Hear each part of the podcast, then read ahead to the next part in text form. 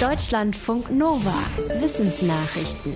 Wer einen Hund hat, kennt das. Man zeigt in eine Richtung und der Hund läuft los, um dort den Ball zu suchen. Wie kaum eine andere Tierart können Hunde unsere Gesten sozusagen verstehen. Selbst ihre wilden Verwandten, also Wölfe, können das nicht. Das bestätigen Experimente mit Hunde- und Wolfswelpen. Die Wolfswelpen lebten mit Menschen zusammen, wurden von Hand gefüttert und durften im Bett ihrer Betreuungsperson schlafen.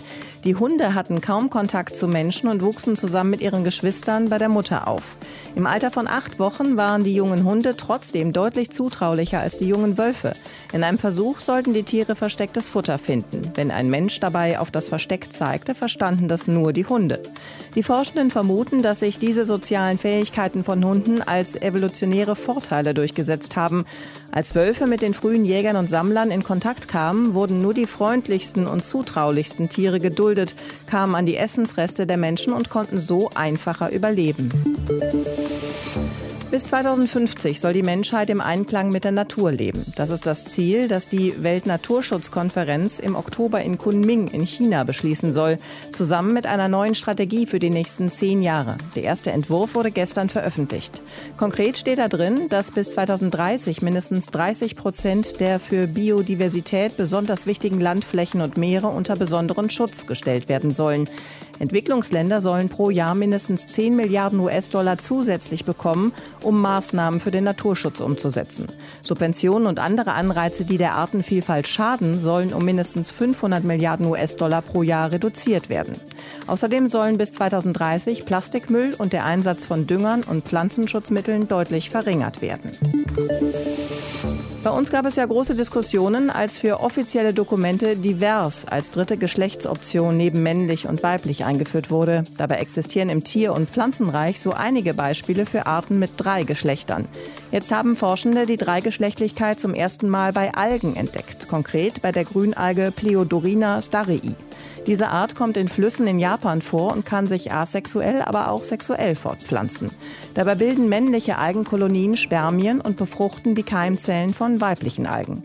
Es gibt bei dieser Art aber auch bisexuelle Exemplare, die sowohl männliche als auch weibliche Keimzellen bilden und sich mit beiden Geschlechtern fortpflanzen können.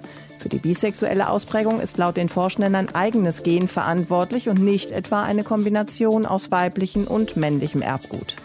Die Forschenden vermuten, dass die drei Geschlechter einen Übergang in der Entwicklung der Fortpflanzungsmöglichkeiten bei den Algen darstellen, von der zweigeschlechtlichen Fortpflanzung hin zur Selbstbefruchtung. Stripclubs, Sexkinos und Escort-Services erhöhen wohl nicht die Zahl von Sexualstraftaten, eher im Gegenteil. Das ist das Ergebnis einer wissenschaftlichen Studie aus der US-Metropole New York.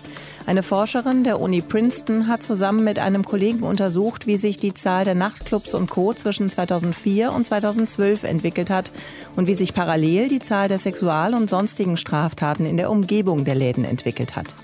Dabei fanden sie Hinweise, dass die Zahl von Sexualstraftaten in der Woche nach einer Neueröffnung im Schnitt um 13 Prozent zurückging.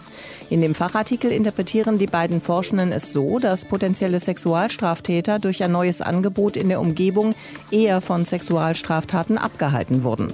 In New York ist Prostitution gesetzlich verboten. Ob sich die Aussagen aus der Studie auf andere Städte übertragen lassen, ist unklar. Wenn Forschende auf anderen Planeten nach Zeichen von Leben suchen, dann können sie da schlecht selbst hinfliegen, um zu schauen. Stattdessen analysieren sie aus der Ferne zum Beispiel die chemische Zusammensetzung der Gashülle eines Planeten.